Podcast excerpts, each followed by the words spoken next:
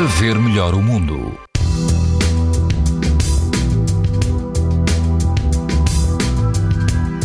Todo o país apresenta hoje risco muito alto de exposição à radiação ultravioleta, incluindo a Madeira. Nos Açores, o risco é moderado.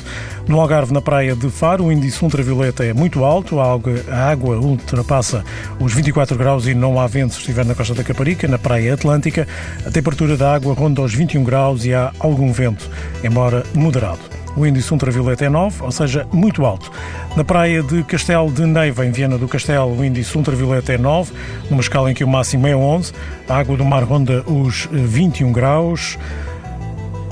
Pode ouvir mais informações no site da TSF e também em podcast.